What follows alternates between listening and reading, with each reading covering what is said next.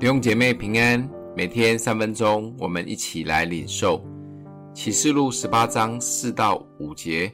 我又听见从天上有声音说：“我的民哪，你们要从那城里出来，免得与他一同有罪，受他所受的灾殃。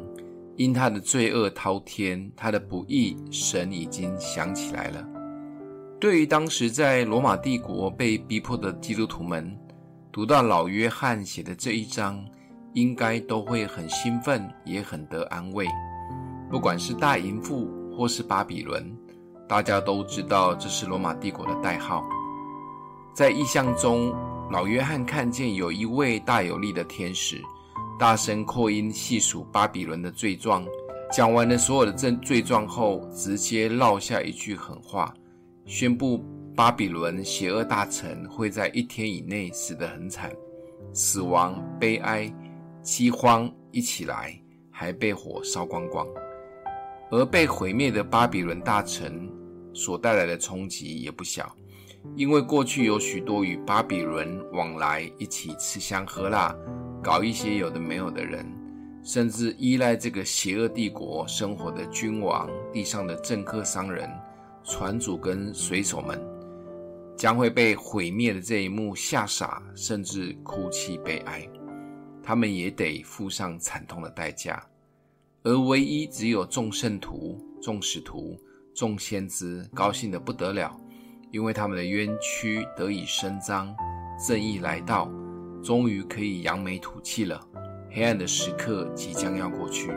历代以来有数不清的巴比伦邪恶帝国存在。有的甚至作乱时间很长，残害了许多的人。而透过启示录书信的内容，是给忠心跟随主的人最美的盼望。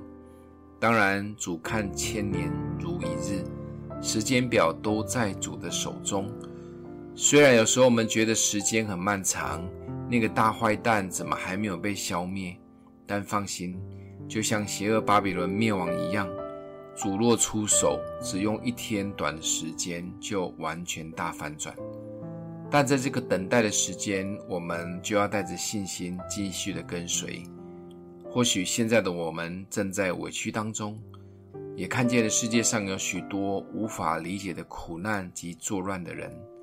但不要忘记，我们的主是耶和华齐根努公义的主。再等一下，坏人不会嚣张太久。这个过程主都知道，只是他在等待最好的时机出手。我们一起祷告：阿们的父，你是公义的主，也是为你儿女伸冤的。求主帮助我们，若经历任何的不公不义，依然选择相信你。伸冤在主，主必报应。奉耶稣基督的名祷告，祝福你哦。